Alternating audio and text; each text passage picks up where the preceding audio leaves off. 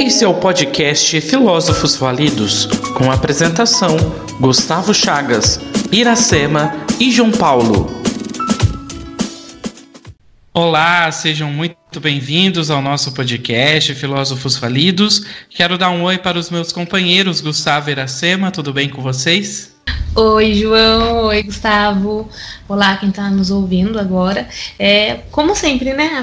Fala que sempre está presente. É um prazer estar aqui mais uma vez com vocês. Olá, João. Olá, Ira. É sempre um prazer estar aqui com vocês, como a Iracema disse. Olá, o pessoal que, que nos escuta. A gente sempre fica muito ansioso por pro dia da, de gravar o podcast. Então, vamos lá, gente. Isso aí. Como vocês bem sabem, a cada episódio o nosso podcast traz para nossa conversa os assuntos do momento e também os problemas, os dilemas, os pontos filosóficos que são pertinentes para a nossa vida e para a nossa existência humana. E neste episódio de número 15, nós vamos refletir a partir do livro Sociedade da Transparência, do filósofo sul-coreano Byung-Chul Han. Este é mais um tema contemporâneo que o filósofo dedica a pensar e traz assuntos pertinentes para a gente refletir em continuidade do livro A Sociedade do Cansaço, que está no nosso podcast no episódio número 9, o qual agradecemos as 51 reproduções, tornando o nosso episódio mais escutado. Então fique com a gente e venha refletir. É legal, né, a gente pensar, o JP falou agora de ser o episódio mais reproduzido nosso. E acho que não é à toa, né, gente? Poxa, acredito que muitas pessoas se identificaram com o título quando fala, poxa, a sociedade do cansaço. A gente tá tão cansado, né? Então é identificação. Eu acho que é por isso que a gente trouxe hoje a sociedade da transparência, porque acredito que muita gente vai se identificar com isso também, né? Eu já me identifiquei. Bom, esse episódio é para pensarmos os assuntos que são parte desse período contemporâneo e para fazermos isso, hoje nós vamos dividir a nossa fala em dois blocos. E nessa primeira parte inicio com algumas perguntas que se fazem necessárias. Então desejo por, é, compartilhar com vocês algumas dessas ideias. Como é a nossa sociedade hoje? Quais os problemas que a cercam? Existe solução para todos os dilemas ou só para alguns?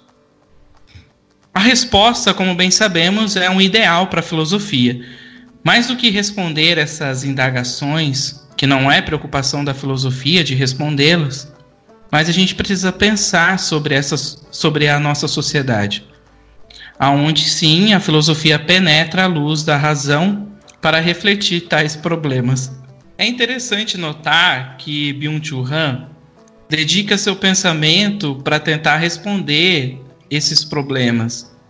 Aqui também quero ajudar aqueles que nos escutam e que desejam ler conteúdos de filosofia, partindo de filósofos que marcaram a história do pensamento e dizer que para se ler um filósofo, a gente precisa iniciar do início. É redundante e clichê, mas é a verdade. Porque não podemos entender o todo do pensamento de um filósofo se a gente inicia pelas obras finais.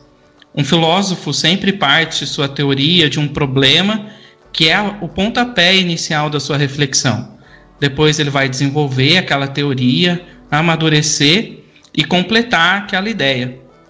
E não obstante, é o que acontece com o filósofo que colocamos para refletir hoje no nosso episódio. Byung-Chul Han partiu da sociedade do cansaço e agora nos revela a sociedade da transparência. Ele já nos mostrou no primeiro momento uma sociedade de desempenho, aonde eu não posso errar, não posso parar de fazer as coisas, que nem quando estou parado consigo realmente estar parado sem fazer nada e aonde tenho que ser 100% o tempo todo. O que gerou pessoas cansadas, esgotadas com muitos problemas psicológicos. Agora, nessa sociedade da transparência, não querendo dividir, Han nos apresenta um conteúdo tão próximo de seu primeiro trabalho que até o título nos revela tal proximidade.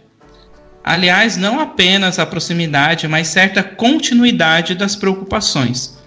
Logo no início do livro, Han parece justificar o tema do livro, alegando a presença indiscutível do tema da transparência nos discursos públicos contemporâneos, que revela a transição de uma sociedade da negatividade para a positividade.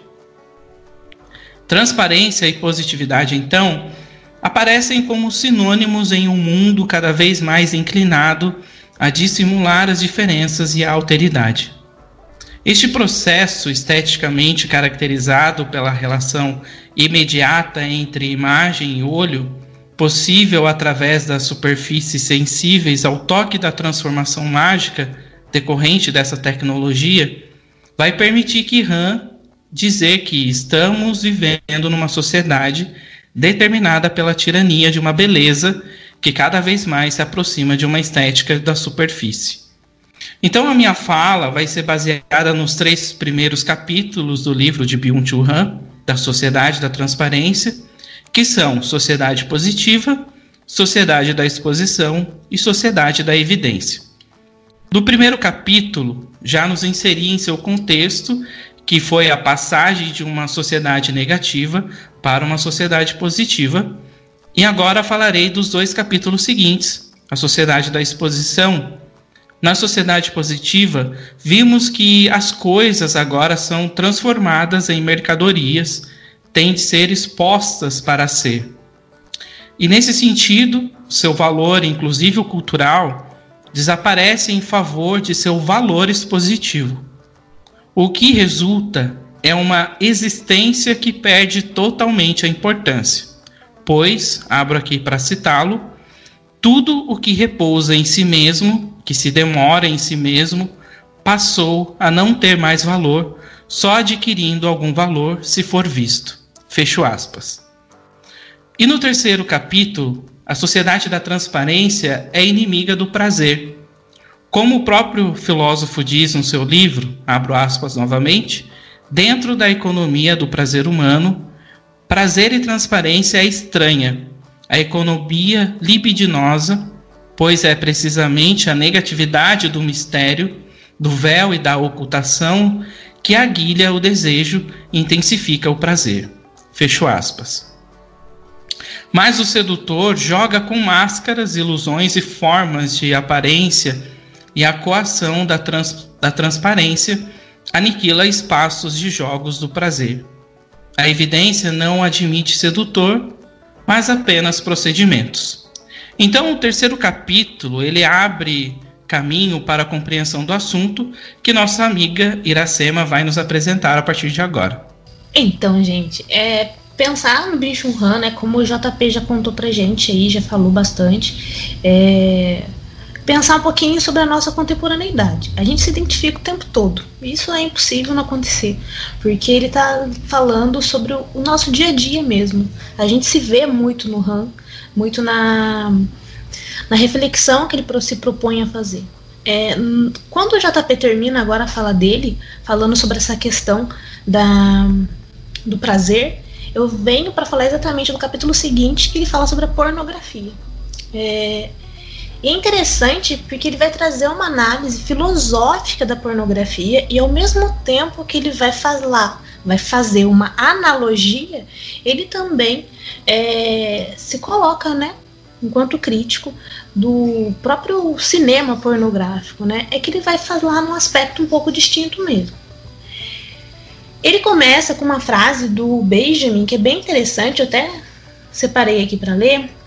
Então eu cito, né? Abro aspas. O fundamento ontológico da beleza repousa no mistério.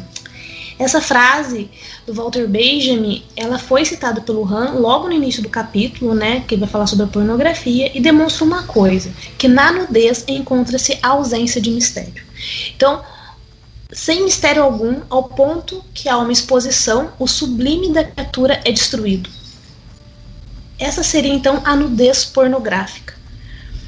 É desta forma que o autor trabalha a questão da pornografia, pois nesta dimensão o corpo se torna carne e, portanto, obsceno. Para pensar sobre esse assunto, ele se pauta no pensamento do George, Giorgio Agamben.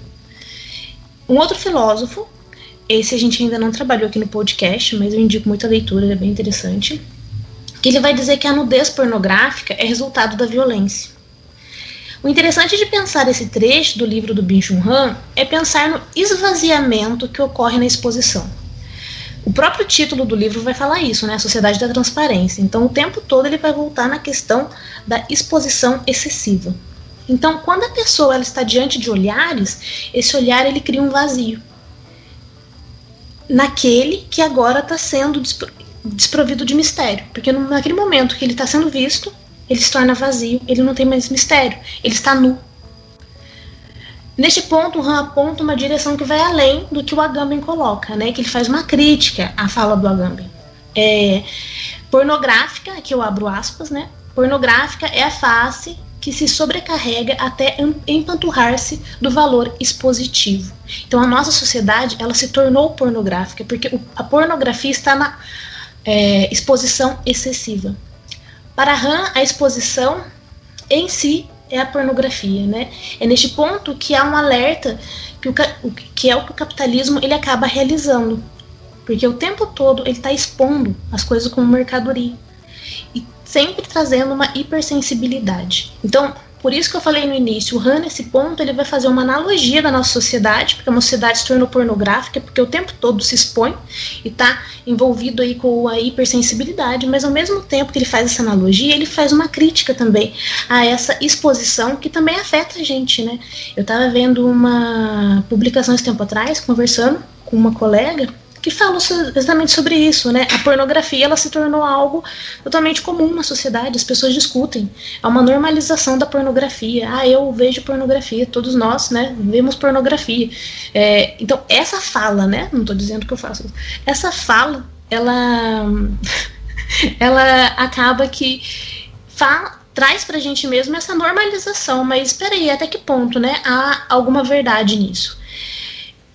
Nesse capítulo, então, ele vai linkar também com a ideia da aceleração e da intimidade. Você tem dois pontos, então. Você tem essa ideia da sociedade que é pornográfica, que o tempo todo se expõe.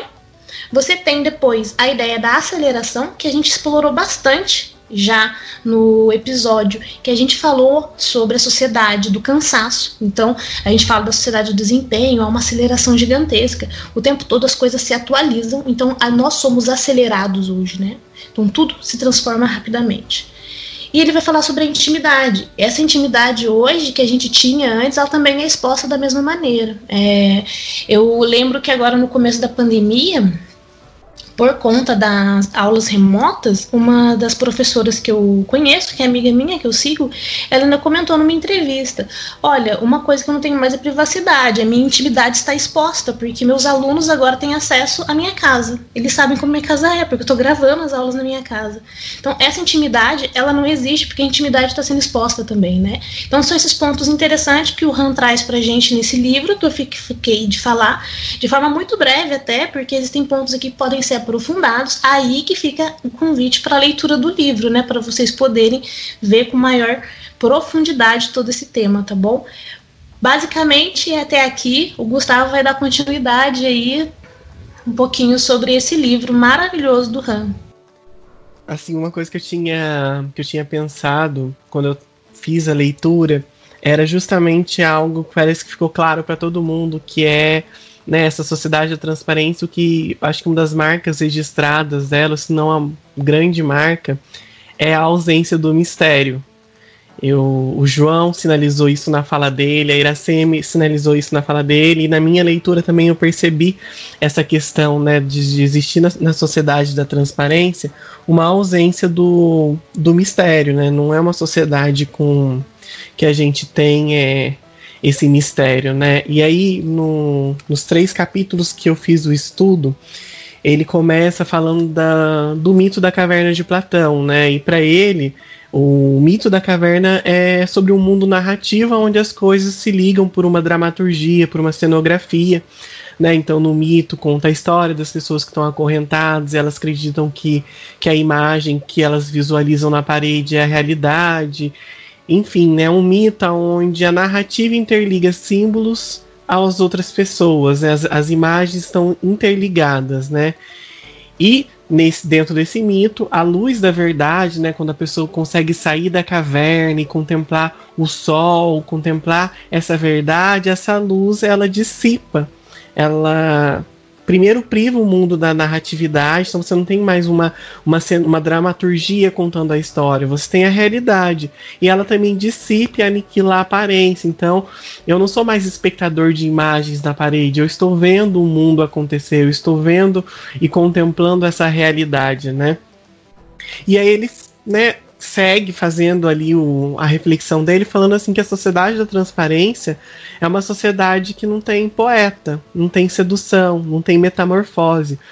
Né? É quase que dizer que é uma sociedade sem graça, porque você não tem narrativa, você não tem história, você não tem é, poesia, você não tem assim a sedução, e aqui acho que quando ele coloca a sedução, é a sedução que que passa muito longe dessa questão ligado à, à, exposição, à pornografia, mas é, é a sedução daquele encanto, de você se permitir seduzir por algo que é belo, por algo que é bonito. E também não tem metamorfose, não tem transformação, ou seja, é quase que uma ideia de, de ser algo estático, mas não o estático o parado, né? Mas é um estático de tipo, é tudo sem graça sem sal, não, não tem vida. Eu, eu, quando eu li isso, eu imaginei um mundo cinza, né? Quase que esse mundo de pandemia que a gente está dentro de casa confinado, e aí as coisas vão perdendo o, o encanto. E aí ele fala também que essa sociedade da transparência, ela é uma sociedade que que não permite a dualidade das coisas. Então ele fala assim, né? A gente tem as luz, tem a luz e tem as trevas, a gente tem a luz e a sombra, a gente tem a razão e também tem o obscuro e irracional. Na sociedade da transparência a gente não tem isso, porque está tudo muito dado, é tudo muito opaco, é tudo muito já posto. Então, é, a sociedade, ela é opaca, ela não possui esse véu do mistério, esse véu que né, nos instiga a procurar resposta, que nos instiga a, a buscar mesmo. Não tem isso, né? E a gente pode até pontuar aqui, né? Qual que é o lugar da angústia? A gente tem um episódio nosso do podcast sobre a angústia, né? E a angústia está muito relacionada a esse pôr-se no mundo, né? Esse desvelar, esse mistério que a gente vai investigando. Numa sociedade onde tudo é muito transparente, onde tudo é muito opaco, qual que é o lugar da angústia, né? A gente que, que é da área da filosofia sofre um pouco nesse mundo muito raso, nesse mundo onde é tudo muito opaco, onde tudo é muito claro, né? E aí ele fala, né? Transparência não tem transcendência. Ou seja, você não tem essa metamorfose, essa transformação, ou até mesmo essa evolução. Você só tem ali a transparência, que é algo opaco, que é algo que está ali posto. Você não ilumina, né? A gente não tem essa ideia de iluminação, de pôr luz aquilo que ainda não está claro. Muito pelo contrário é algo que penetra a gente, né? A opacidade ela permite, a transparência ela permite que a gente seja penetrado. E a gente, eu né, faço essa provocação. Será que os sintomas que a gente vê hoje, como negacionismo, esses falsos cientistas, esses detentores do conhecimento autônomo, que ah, eu sou é, químico autônomo, eu nunca fiz uma faculdade, mas eu li e eu me considero. Será que isso não é sintoma dessa sociedade da transparência, dessa sociedade da opacidade que, que não que não, não, não, nos dá essa dimensão da profundidade, do aprofundar, de você ir à fonte? Será que esses, né, nos, que eu citei, né, o negacionismo, esses falsos cientistas não são sinônimo ou sintomas dessa sociedade opaca e muito transparente? É uma, ele fala assim que é uma sociedade do desencobrimento, né? Então, o que, que ele quer dizer com isso?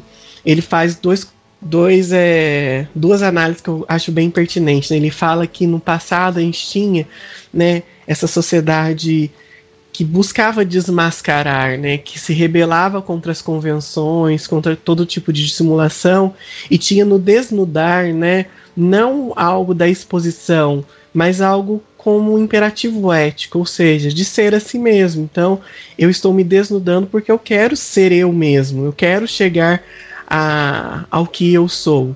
E hoje em dia, o desnudar-se, né, que a Iracema já trouxe pra gente, ele tá muito mais ligado ao expor por expor. Então eu vou expor a minha vida, eu vou expor a minha vida numa rede. Então ele fala assim, né, o vento digital da comunicação e da informação penetra tudo. Ou seja, ele entra dentro da casa da gente, as redes sociais entram na casa da gente, a gente se expõe e todo mundo sabe da nossa vida, todo mundo é, conhece quem, quem eu sou porque eu me exponho nas redes sociais. E assim, ele fala quase que existe uma necessidade da gente se expor nas redes sociais. Então eu preciso me expor para eu ser alguém. Inclusive, eu preciso expor a minha intimidade para eu ter o status de, de alguém nessa, nessa sociedade transparente, né?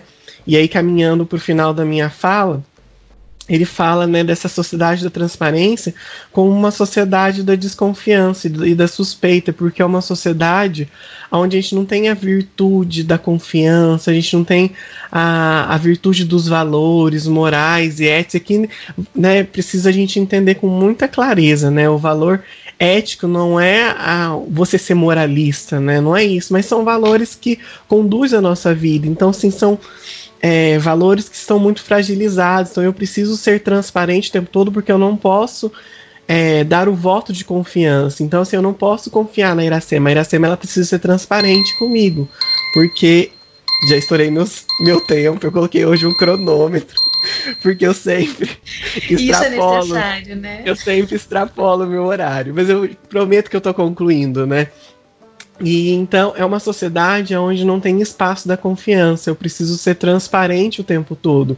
E aí ele fala desse do panótipo digital, né? Então eu tenho um controle digital das coisas que não é o panótipo de Foucault, que era centralizado uma torre que conseguia controlar tudo à volta. Eu, ao mesmo tempo que me exponho, eu mesmo exerço esse controle ao me expor nas redes. Então, é quase que a ideia da sociedade do cansaço, né? Eu mesmo me, me ponho metas o tempo todo que eu preciso explorar. E na sociedade do Panote Digital é a mesma coisa. Eu mesmo me exponho e ao me expor, ao me desnudar, eu começo a criar mecanismos de controle em torno da, da minha vida. E aí eu fiquei pensando, né, que ele, ele fala, né, que a sociedade do, do Panote é uma sociedade onde as pessoas acreditam estar livres, né? Ele fala, os habitantes acreditam estar totalmente livres. E eu sempre lembro de uma frase, uma frase do Bauman que ele questiona, né? Às vezes a gente acredita ser livre, por acreditar nessa liberdade, a gente jamais vai tentar é, lutar contra a escravidão porque a gente não percebe essa escravidão. Então a sociedade da transparência nos coloca nessa condição de escravos que acreditam na própria liberdade. E aí, para encerrar, né, depois que eu li esses, esse texto do, do Han, eu lembrei de uma frase do, do Guimarães Rosa, que ele fala assim: abro aspas e cito, tem horas em que penso que a gente carecia, de repente, de acordar de alguma espécie de encanto. Fecho aspas. Acho que a sociedade da transparência tira o encanto das coisas e a gente tem hora que sente essa carência, né, de, de perceber algum encanto, sobretudo nessa, nesse momento que a gente atravessa de pandemia. É isso, gente. Hoje eu quase consegui os meus sete minutos de fala, faltou um pouquinho. Tudo isso que a gente está vivendo hoje foi um momento que é, lá atrás foi criado um termo chamado a internet 2.0, que na verdade era a internet das pessoas. E ali começou a entender que as pessoas estavam subindo no palco e virando agora compartilhadores e produtores de, de informação. Para você ter uma ideia, no começo dos anos 2000 foram criados quase 50 milhões de blogs. Então eram as pessoas falando, eu quero ter agora o meu meio de comunicação. Não deu tempo de criar, digamos, um, um processo de, con, con, de convivência. Por isso que a gente está tão é, brigando com quem pensa diferente de nós. Por isso que nós estamos todo momento, é, enfim, postando coisas que não deveriam ser postadas. Porque as mídias sociais é muito bacana para você conhecer as pessoas, mas lá também é uma grande exposição. E esse excesso de exposição que é estimulado por, pelos donos das mídias sociais, por quem, pelos criadores, pelos programadores, ela faz com que as pessoas cada dia mais fiquem mais tempo olhando a vida dos outros e isso às vezes causa tristeza, causa brigas. Hoje, em média, você tem o que a gente chama de 120 nanotédios por dia. O que é o nanotédio?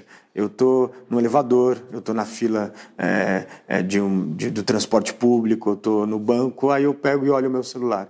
Qual o problema? O cérebro já foi provado que entre a atitude de você olhar o seu celular, por exemplo, do que está acontecendo e voltar a entender o que você estava fazendo, demora de 20 a 40 segundos. Isso está causando o quê? Uma grande ansiedade na sociedade digital. As pessoas estão muito é, é, é, com a sensação de que o tempo passa rápido demais, de que não fizeram todas as tarefas. É, você tem que ser transparente, você tem que colocar suas opiniões, mas há formas e formas de colocar opinião. Então, do mesmo jeito que a gente se comporta é, numa sala de aula, num teatro ou na sala vendo televisão com a família, você também tem que entender e se comportar com as pessoas.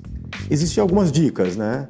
É, esse conceito de você toda hora colocar é, o seu dia a dia, a sua rotina, isso pode facilitar a vida de pessoas que estão usando as mídias sociais também para saber, ah, ele foi viajar, eu sei onde ele mora, e já aconteceu de pessoas visitarem as casas e fazerem assaltos, é, já aconteceu das pessoas, e, enfim, é, você não precisa contar tudo que você faz da sua vida, eu acho que, e também você não precisa ser o mais curtido, você tem que ser o mais interessante. Quando você entende isso, mudou a forma como, e muitas vezes nós viramos é, caçadores de curtirs, caçadores de, de, de, de, ser o mais popular. É que antes era o mais popular do bairro, da escola, e agora é o mais popular das mídias sociais. Só que o que aconteceu? Talvez o mais popular certamente não é o mais interessante. E aí seja o mais interessante, não o mais curtido. Existe alguém sempre de olho em você e tentando pegar seus dados. E o que eles pensam assim: primeiro o seu tempo, depois o seu dinheiro. Quanto mais tempo você ficar nas mídias sociais, é, mais oportunidade você vai dar para alguém tentar vender o seu, os seus dados. Porque quando você não paga algo no mundo digital, a mercadoria é você. E a mercadoria mais cara hoje na área da informação são as informações das pessoas. E a outra mais cara é o que é mais caro no mundo hoje? O tempo. E se você está dando a coisa mais preciosa hoje, que é o seu tempo.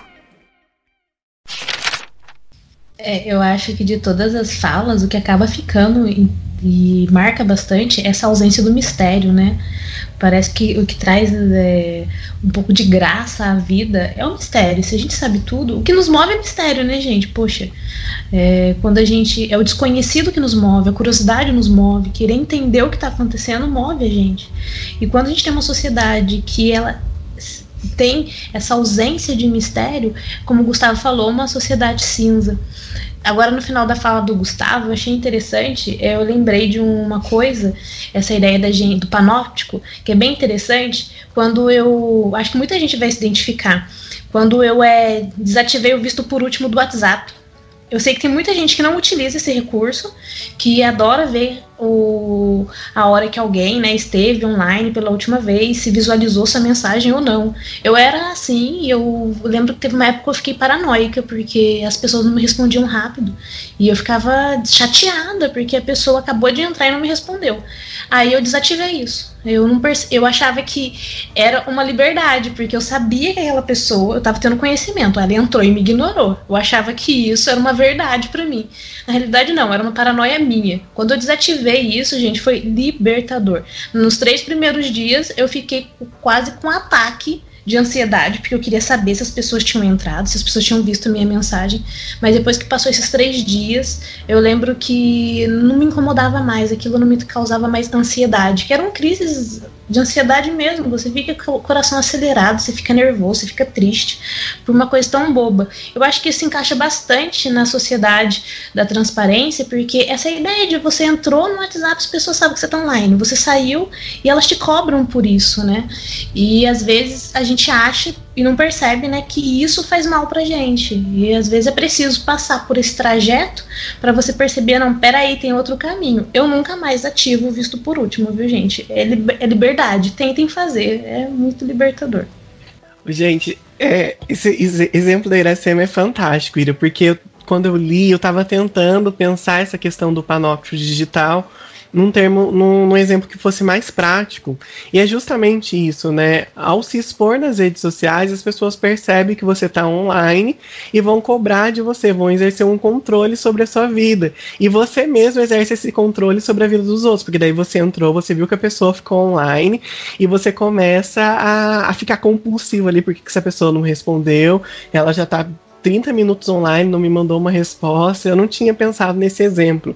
E uma coisa que você colocou, que eu também achei interessante, é a questão da, dessa ausência do mistério da, e da angústia que, que nos move, né? E aí ele fala, né, que a característica também dessa sociedade da, da transparência é o vazio, mas é um vazio que é preenchido por excesso de informação. Então, assim, talvez a gente as pessoas sintam a angústia, né? Sintam esse vazio causado por essa sociedade, mas o tempo todo ela é bombardeada por informação. Então ela recebe uma informação aqui, recebe uma informação ali, e essa informação vai tentando preencher esse vazio.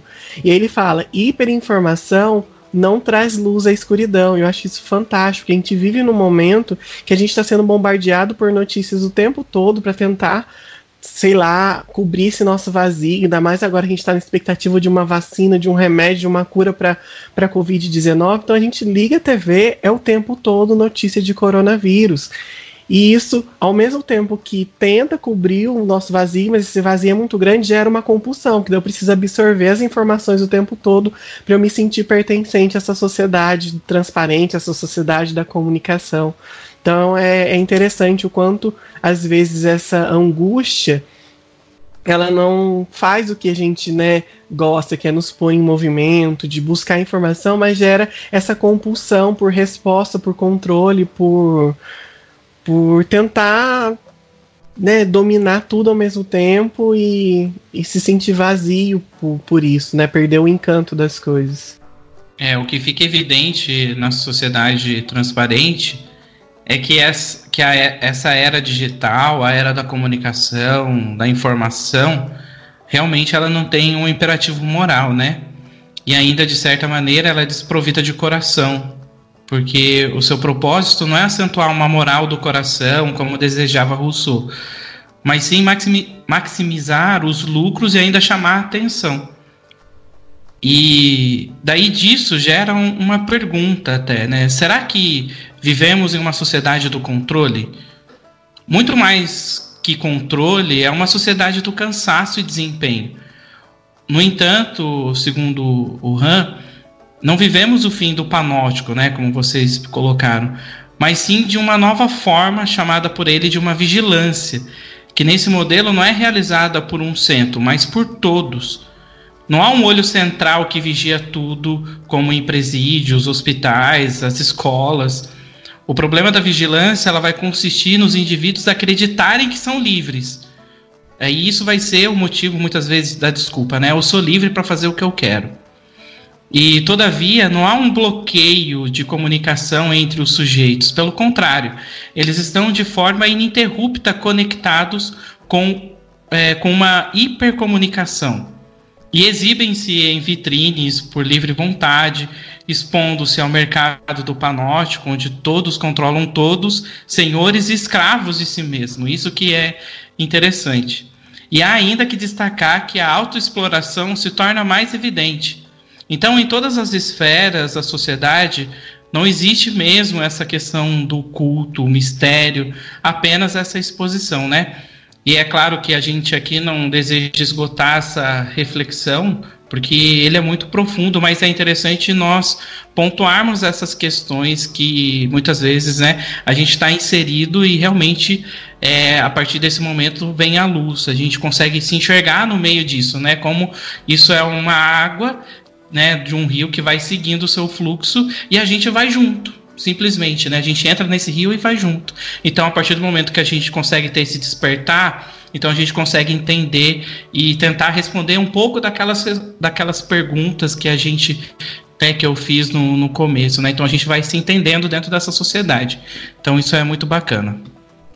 Ô João, tem uma coisa que você colocou na, na sua fala que eu acho muito interessante, né, dessa super exposição e desse é, eu sou livre, né? Então eu, eu posso falar o que eu quero, eu posso fazer o que eu quero. E a gente tá assim, né?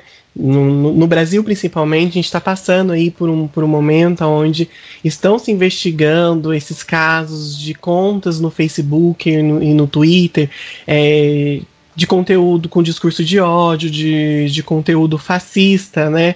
E que é, acho que assim, um, um resultado dessa sociedade da transparência.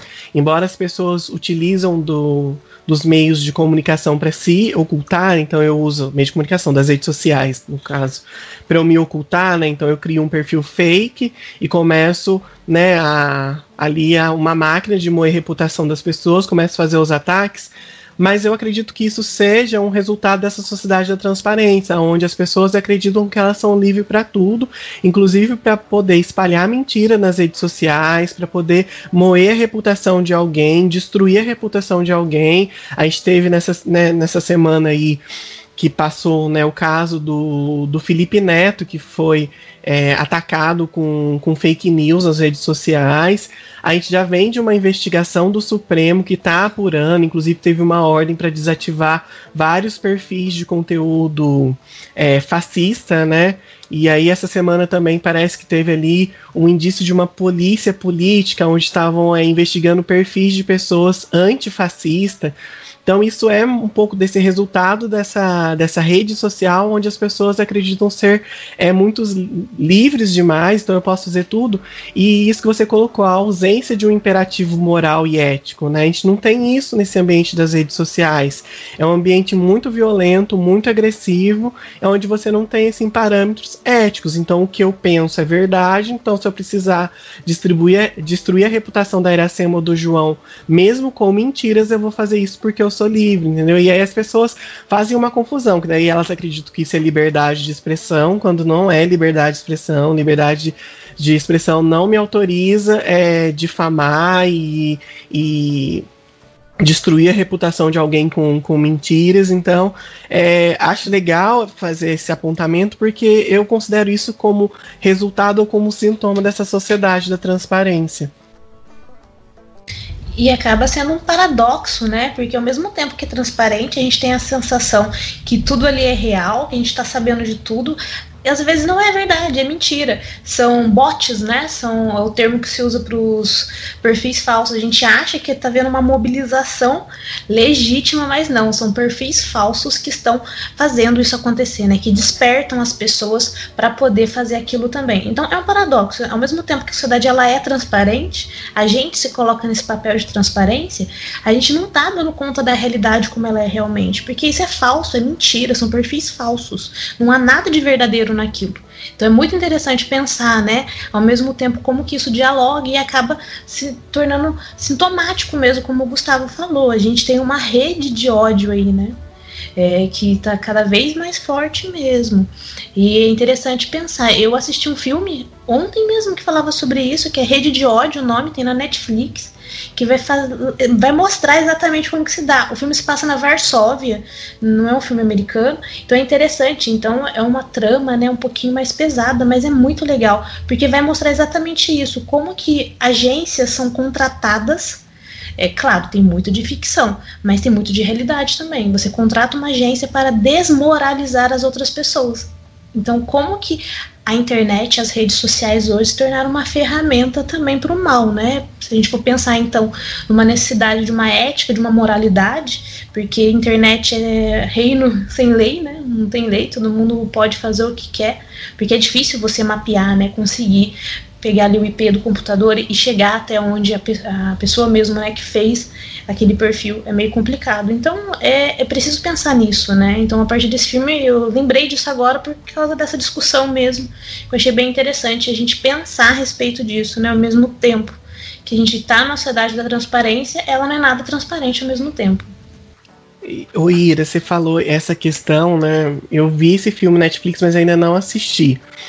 E eu fiquei pensando aqui, né, dessa desse empoderamento que, que, a, que o reino da internet dá às pessoas, né? Então, assim, é, cai naquela questão de quase que um ponto de, de inversão da realidade, porque eu se eu li na internet é verdade, né? Então, se eu acredito é verdade.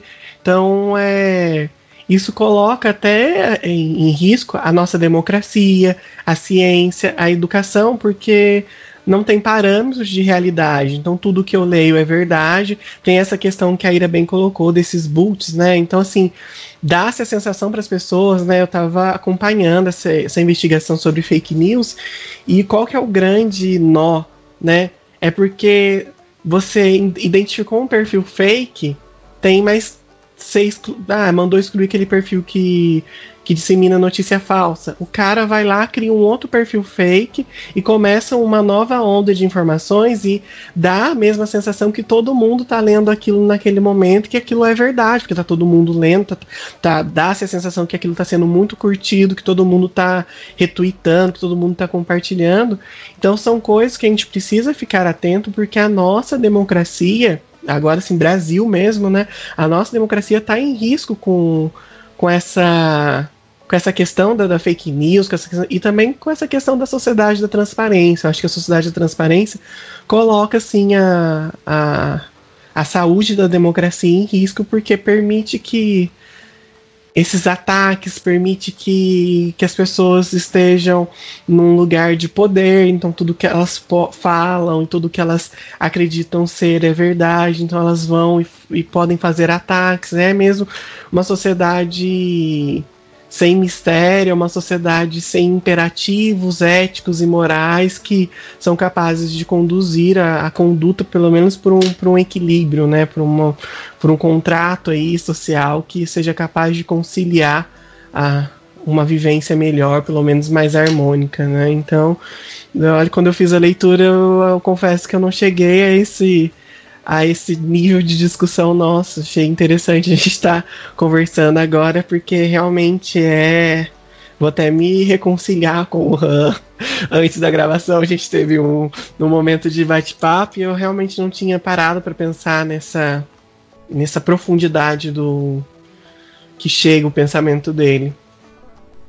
Eu tenho uma frase que ele citou mas é, não é em livro, foi numa entrevista dele que eu vi que ele fala sobre essa ideia. Eu até compartilhei ela nas minhas redes esses dias, porque ele tá para lançar um livro que vai falar sobre a experiência do jardim Jardim Secreto, que ele fala muito dessa ideia, que ele mesmo diz que ele tem um jardim, que ele cultivou o jardim durante muitos anos, para ele ter esse contato com a realidade. Ele precisa do real, né? E a gente às vezes fica muito no artificial e esquece de como que é a própria realidade. Aí na frase ele fala que o que que a internet não tem cheiro, ela não pesa. Você toca o dedo e arrasta para o lado. Então isso é muito interessante. Como a gente o tempo todo, né, acha que está tendo contato com aquilo e, e não está tendo nada, porque aquilo não é real, gente. É, você não sente o cheiro, o aroma das coisas, você não sente o peso. E o peso faz parte da realidade. Poxa, a realidade ela vai ter a lei da gravidade que vai te puxar para o centro da Terra. Então você cai. É, você vai é um trajeto para você aprender a andar até você conseguir é, controlar todos os seus músculos, né, fortalecê-los para conseguir dar um passo. E a, a, internet tem essa artificialidade, então ela não vai trazer tudo que é real. Isso é interessante pensar. E o Han traz essa perspectiva pra gente que a gente esquece, né? Porque a internet traz um outro mundo, né? Que é, é uma realidade virtual. É isso que a gente tem que pensar, né? Eu acredito que está muito relacionado com a nossa vida, sim, com certeza. Muito, que, muito do que acontece na rede é um desdobramento da realidade. Então a gente acha, nossa, existe ódio hoje por causa da internet. Não.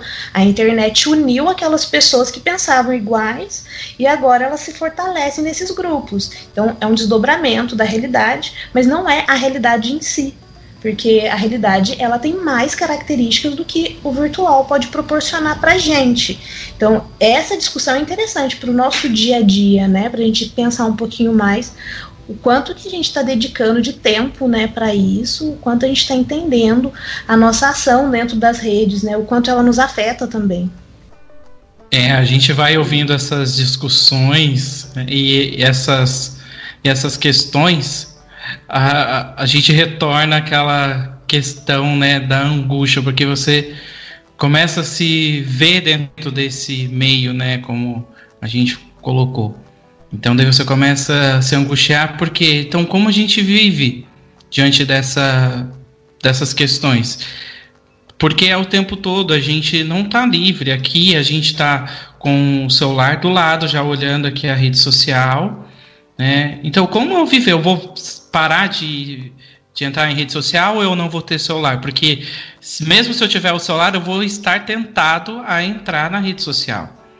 É, e, então, e no que a gente pode acreditar?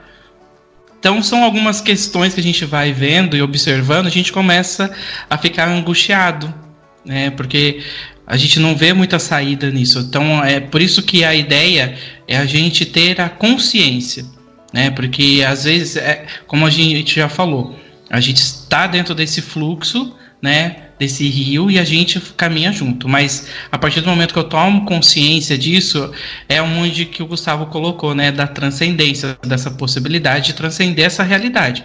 Isso, Carl Jasper, é, ele fala né, no, no seu pensamento de todos nós temos a possibilidade de transcendência, independente de situação. Né? Então você tem que achar os caminhos para poder transcender isso. Mas acredito que à luz da filosofia a gente pode é, entrar no, na questão cartesiana e a dúvida metódica, porque não no sentido de é, da própria teoria, mas na questão de duvidar sempre das coisas que aparecem para gente um, é, essa questão da aparência, né? Então, por exemplo, se a gente acredita em tudo aquilo que nos aparece, até mesmo né, nos artistas aí, nessa semana, ou na semana repassada, não me recordo quando isso aconteceu, né? Teve o apresentador aí, o Márcio Garcia. Aparentemente, esteticamente, ele com a sua família já são muito bonitos. Só que ele utilizou de Photoshop para mexer na cabeça.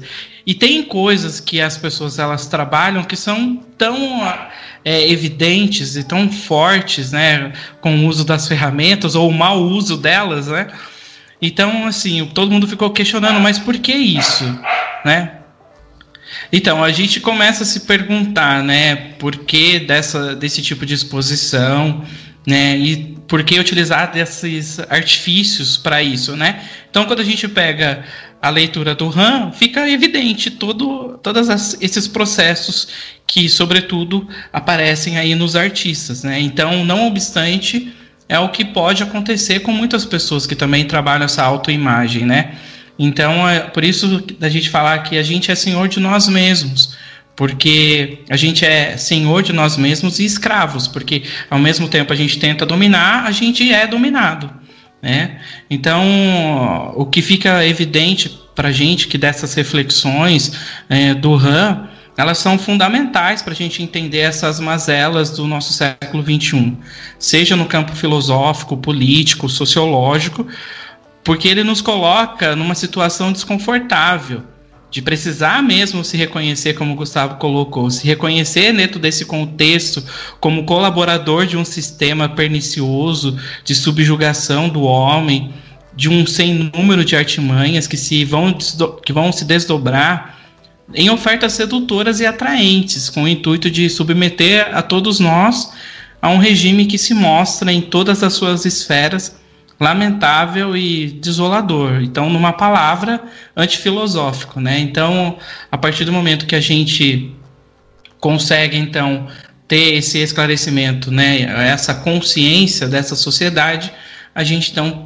pode tentar caminhos aí para uma transcendência, mas sem tentar se angustiar, né? Então, acredito que antes de se angustiar, a gente tenta esse processo de transcendência. Então, por isso que a gente coloca como esse caminho. Não é só ficar angustiado porque você não vê saída. Então, tem uma possibilidade sempre de transcendência, como o Carl Jasper coloca pra gente.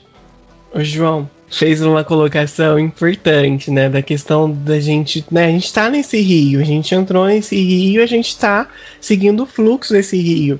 E, e aí você fala, né? O, o diferencial é você ter consciência disso tudo, né? A consciência é, o Victor Franco fala isso, a consciência é a voz da transcendência, né? E aí eu acho que uma coisa que a gente precisa, que pelo menos fica muito claro para mim, né, que assim, a, o estar consciente é oposto à sociedade, à sociedade da transparência, porque a consciência ela não é transparente e opaca. A consciência vai sempre ter um véu de mistério, um véu de ocultação, vai ser sempre um eterno desvelar-se, né? E aí eu lembro aqui do Paul Ricoeur, né? Ele está estudando um filósofo, se eu não me engano, se chama Jean Albert, e aí ele fala, né? A consciência ela não é algo dado, algo posto, mas é algo construído, é um esforço, uma tarefa diária. Então, ser consciente é algo que é fruto de uma construção. E é isso que não, não cabe na sociedade da transparência, é essa construção, porque lá já está tudo dado, então eu não preciso construir nada. Está tudo posto, está tudo jogado, então o, é, né, o João falou isso na, na fala dele do começo, né? A existência é uma existência que perde a importância. Eu acho que, né, se a gente fosse tentar encontrar uma resposta para essa existência que perde a importância, seria pela via da consciência, né? Desse construir-se consciente, né, dessa tarefa diária, dessa missão mesmo de ser consciente todos os dias, que é uma construção dolorosa, difícil, angustiante, mas necessária. Eu acho que seria, né, se você tentar buscar respostas, seria pela via dessa consciência.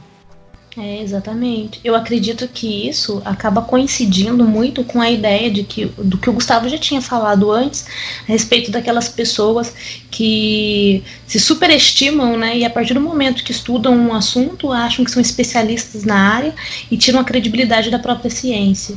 Então, uma pessoa, ela, ela quer, na realidade, ela quer pular uma etapa, né?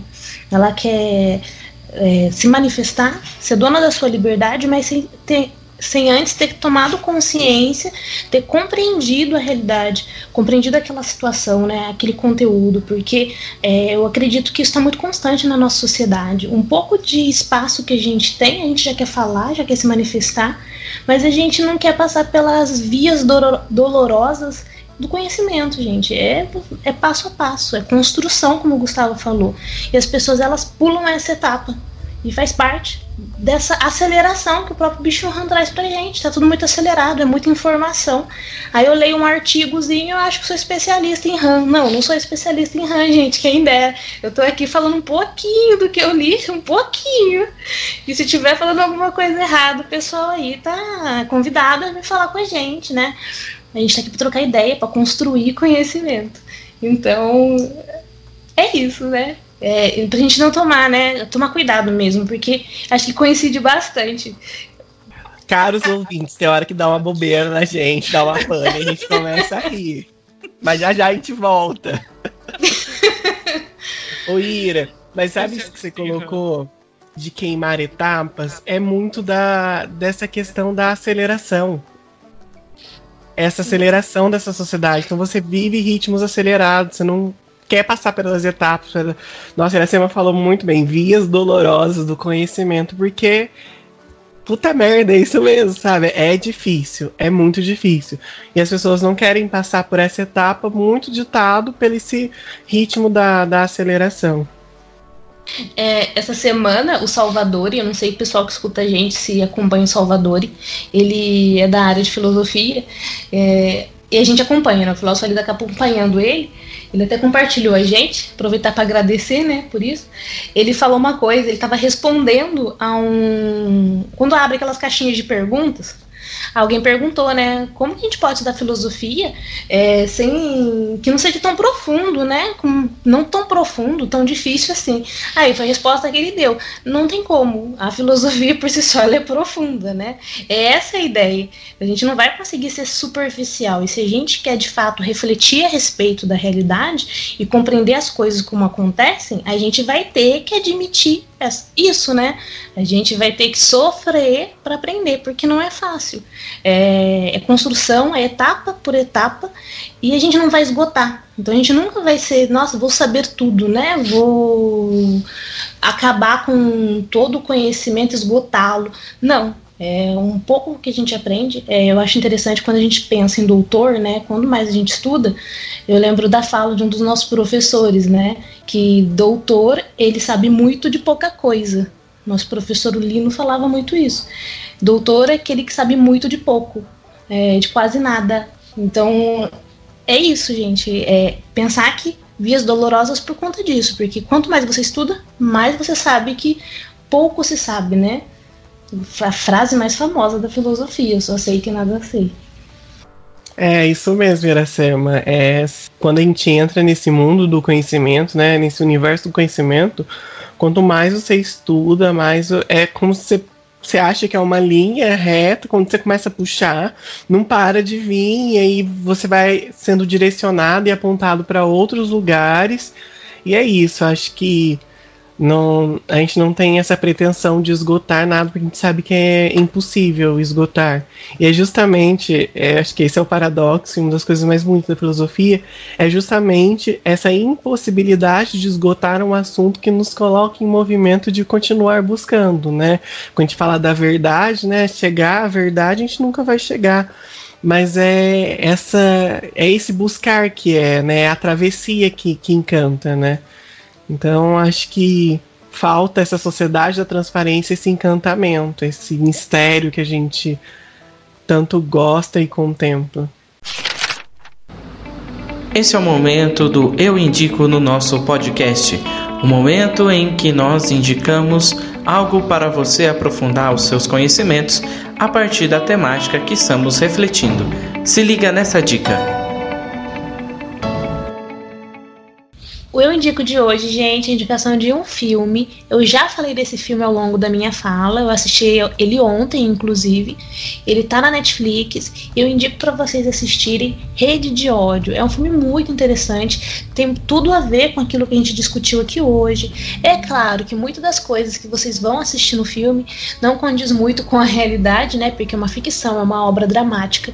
Mas muito da, do que vocês vão ver ali vai descrever um pouquinho do que a gente falou aqui. Então é muito interessante. Então fica a dica para vocês assistirem aí ao longo da semana. Rede de ódio tá na Netflix. Muito bem, o nosso episódio está chegando ao fim. Agradeço ao Gustavo, a Iracema pela partilha, pela reflexão de hoje. Agradeço muito você que acompanhou, ficou com a gente até aqui. Lembro a todos sempre de escutar os outros temas do nosso podcast, de compartilhar com os amigos. É de graça e não custa nada. Então, um abraço a todos e até o nosso próximo episódio. Valeu! Chegamos ao fim, então. Queria agradecer a todos que ficaram aqui com a gente, o Gustavo, o João Paulo, pela partilha de hoje. Um assunto bem interessante, como sempre, né? A gente procura sempre pensar, né, trazer é, coisas que são instigantes mesmo, né? É, às vezes a gente não acerta sempre, mas a gente busca isso, né? Trazer coisas interessantes aí para discussão. É, aproveitar, falar para vocês irem lá no Instagram, né? Já é de praxe isso, sempre convido a todos a conhecer um pouquinho da nossa página, que está em andamento, né? Ela ainda não está finalizada, mas logo, logo vai ter bastante material lá para vocês. Mais uma vez, obrigada e até o próximo podcast, gente. Agradeço a Ira, ao João pela partilha de hoje, pelo debate, por, por essa oportunidade de aprofundar num assunto que, que é importante, que é urgente. Como a Ira disse, nem sempre a gente acerta, mas a gente está tentando é, sempre acertar. E obrigado você, ouvinte, que ficou com a gente até aqui. É sempre um prazer estar aqui com vocês e até a próxima. Você acabou de ouvir o podcast Filósofos Falidos, com a apresentação Gustavo Chagas, Iracema e João Paulo.